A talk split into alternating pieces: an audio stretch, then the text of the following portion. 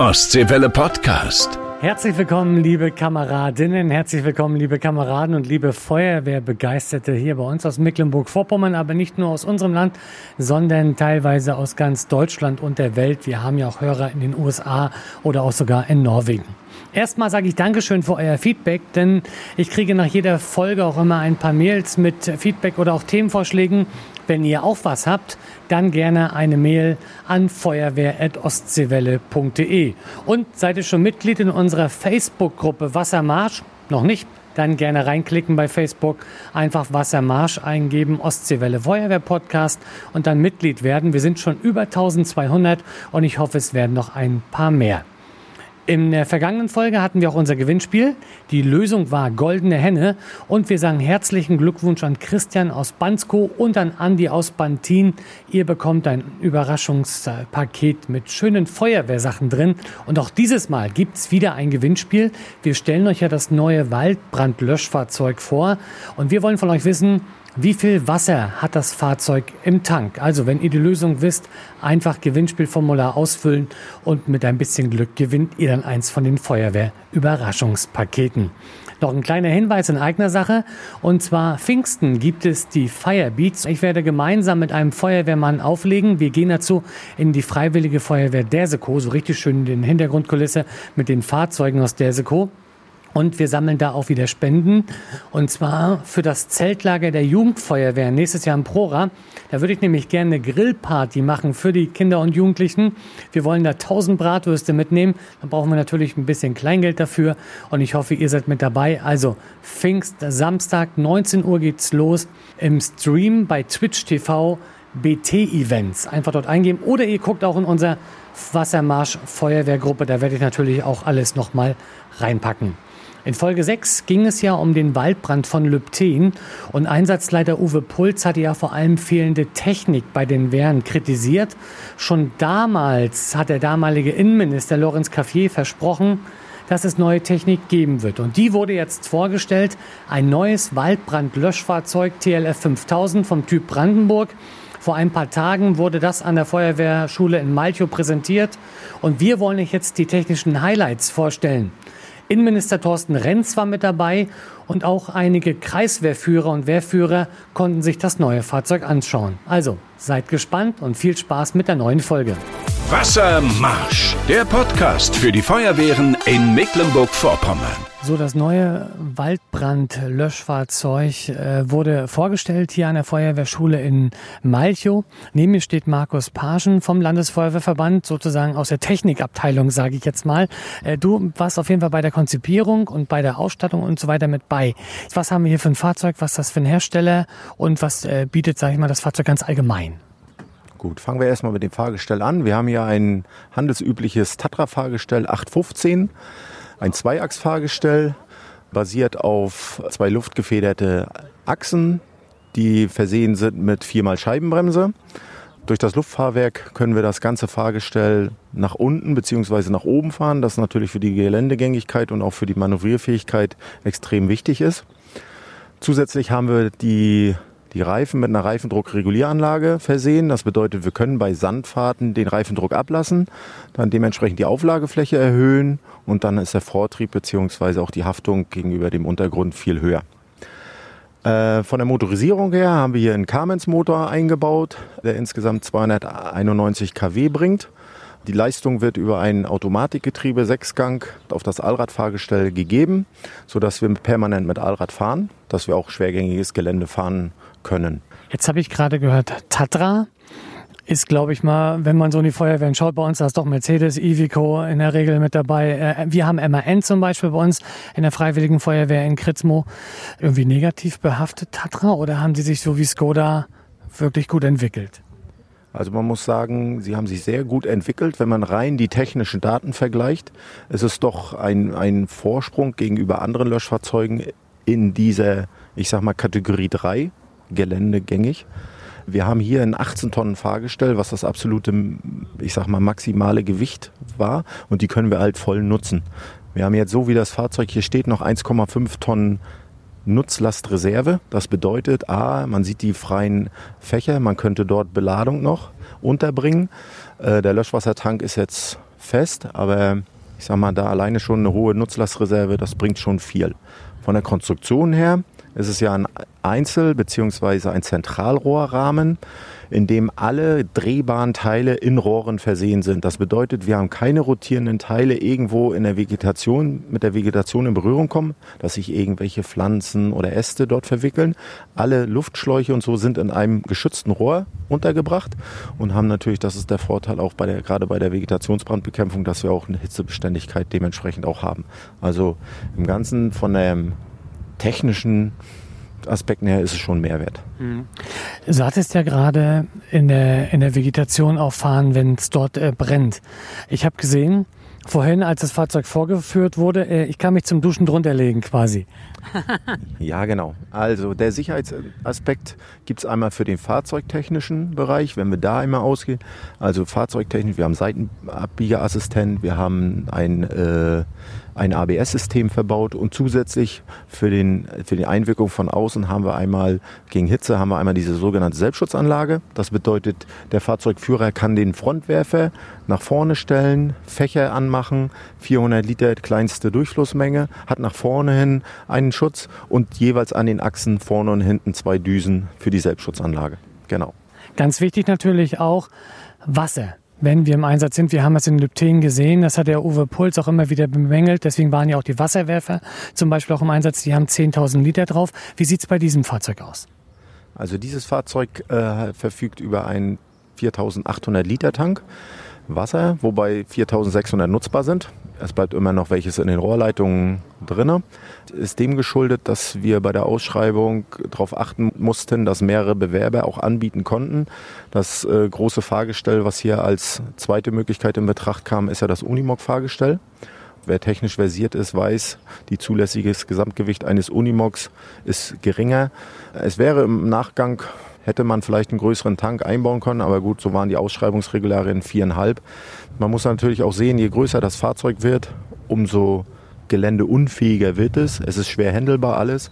Ich sage mal, hier haben wir eine gute Möglichkeit zwischen maximale Löschwasserreserve und Einsatztauglichkeit eine super Mischung gefunden. Jetzt hat er nicht nur Wasser drauf, ich habe gesehen, Schaum ist auch mit dabei. Genau. Wir haben auch im Rahmen der Vegetationsbrandbekämpfung die Möglichkeit, beziehungsweise äh, nicht nur das Fahrzeug in der Vegetationsbrandbekämpfung einsetzen, sondern ganz normal bei kommunalen äh, Schadensereignissen. Ich erinnere nur äh, die Brände von Mülldeponien im Land oder auch ländliche Gebiete, vor kurzem Schweinezuchtanlage Alterlin zum Beispiel. Da haben wir hier die Möglichkeit auch durch eine Druckzumischeinrichtung an verschiedenen Abgängen Schaum-Wassergemisch abzugeben für die Details. Also wir können hier 0,1 bis 9,9 Prozent zumischen und das Ganze bis 16 Liter pro Minute Schaummittel. Na, die Maschinisten bei uns im Land kriegen jetzt große Ohren. So, wenn wir jetzt mal reinschauen ins Fahrzeug. Ja, ich sag mal, ist jetzt nicht die große Ausstattung, aber funktionell. Richtig. Und das ist auch Sinn und Zweck der Angelegenheit geworden oder gewesen. Es soll funktionell sein. Es soll für schwere Einsätze tauglich sein. Ja, also wir brauchen hier nicht den filigranen Schalter eine, eines Fensterhebers, sondern es muss schon eine richtige Kurbel sein. Die Fahrzeuge werden extremst belastet und sollen natürlich auch dann die technische Funktion sicherstellen. Und deshalb sieht das alles ein bisschen ja, grob aus, aber sehr funktionell. Mir ist aufgefallen, ich mach mal die Tür zu. So, mir ist aufgefallen, blauer Strich an der Seite. Was hat der zu bedeuten? Blauer Strich, genau. Blaues Dreieck und blauer Strich. Das ist im Prinzip die Angabe der Warthöhe. Das Fahrzeug ist so konzipiert aufgrund der Tatsache, dass der Motor hinter dem Fahrerhaus sitzt und die Abgassysteme nach oben hingehen, auch die Ansaugsysteme, haben wir eine extrem hohe Warttiefe. Die wird hier beziffert mit 1,20 Meter, weil wir im Prinzip unter anderem keine heißen Auspuffanlagen haben, die durch das Wasser dann fahren. Wäre für Unwettereinsätze, ne, für überflutete Gebiete bestens geeignet, dann dieses Fahrzeug auch mal eine Warttiefe bis 1 Meter oder 1,20 Meter auszuprobieren. Super. So, wenn wir jetzt ums Fahrzeug rumgehen, was für eine Beladung werden wir also auf dem Fahrzeug äh, nachher mit drauf haben? Also die feuerwehrtechnische Beladung umfasst zum einen Armaturen und Schläuche, die wir ausgelegt haben hier für den Einsatz bis zu einer Gruppe. Also den ganz normalen Löschangriff über den 2B-Verteiler, Angriff mit 3C-Rohre ist möglich über die B- und C-Schläuche. Wir haben Motorkettensäge für die Beseitigung von Hindernissen beziehungsweise auch eine Vegetationsbrandbekämpfung freimachen von Flächen. Wir haben einen kompletten Waldbrandsatz drauf. Das bedeutet Löschrucksäcke und dergleichen. Wir haben zusätzlich oben Sauglängen drauf, wenn es doch mal zur Wasserentnahme kommt aus öffentlichen Gewässern oder auch aus Löschbrunnen, die entsprechenden Zubehörteile. Und auf der anderen Seite haben wir im Prinzip auch Pressluftatmer 2 für den Trupp und auch gegebenenfalls Filtergeräte. Ja, Markus Parschen, erstmal vielen Dank für die technischen Highlights, die du uns hier gibst von dem neuen Fahrzeug.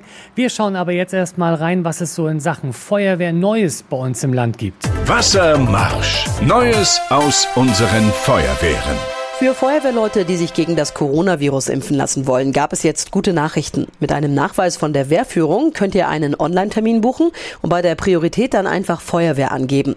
Dazu gibt es in den Kreisen aber auch noch Impfaktionen für die Feuerwehren, entweder im Impfzentrum oder sogar direkt bei euch im Gerätehaus. Wenn ihr Fragen zum Impfen habt, dann wendet euch gern an die Landesfeuerwehrärztin Patricia Bunke.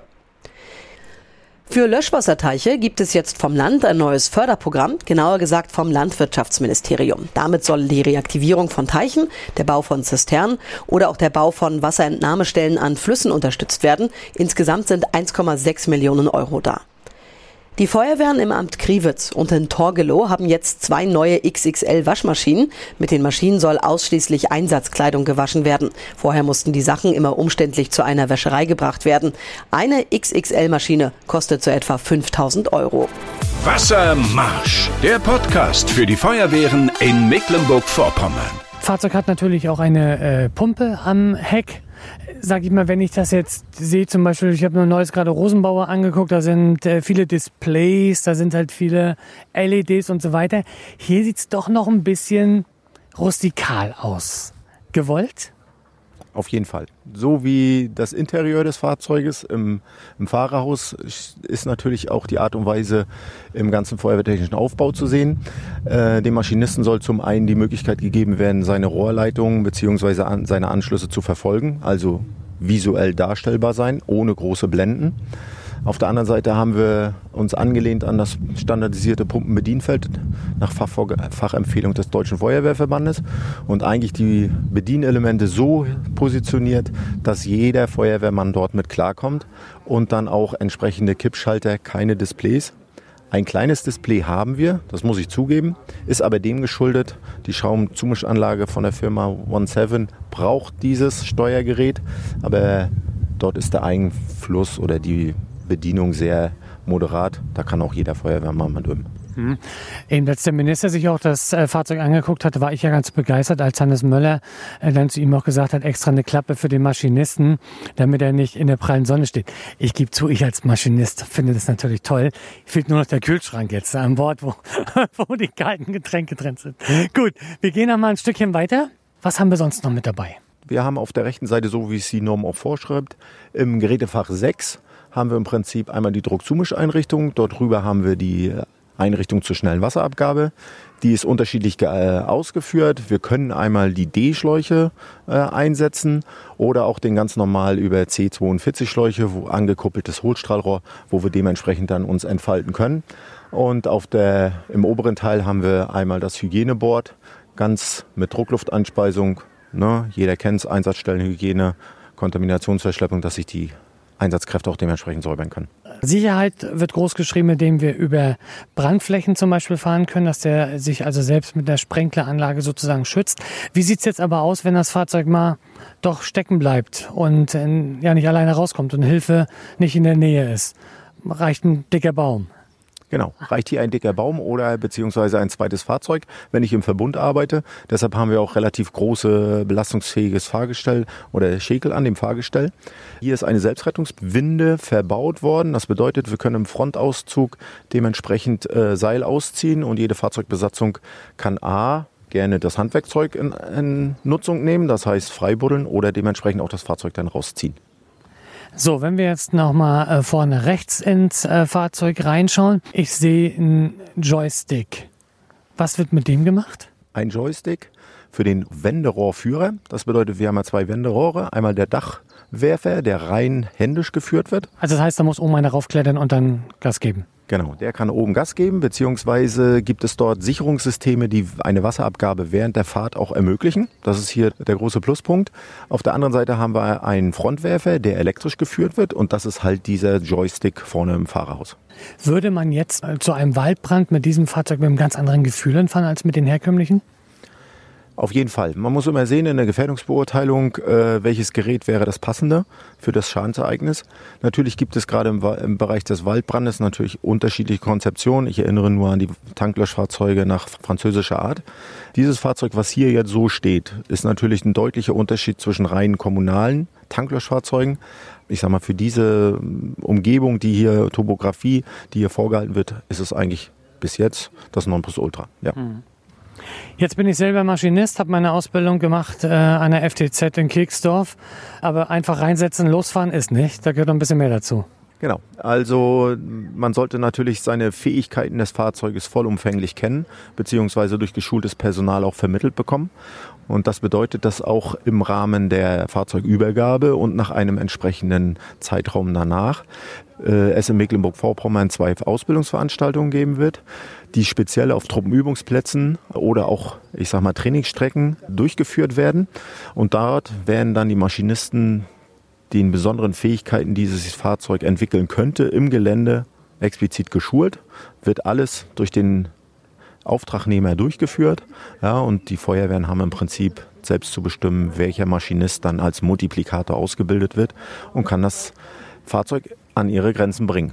So, wir haben jetzt gerade gehört, wie das Fahrzeug technisch ausgestattet ist. Neben mir steht jetzt der Innenminister des Landes Mecklenburg-Vorpommern, Thorsten Renz. Sie haben sich das Fahrzeug auch gerade angeschaut. Begeistert?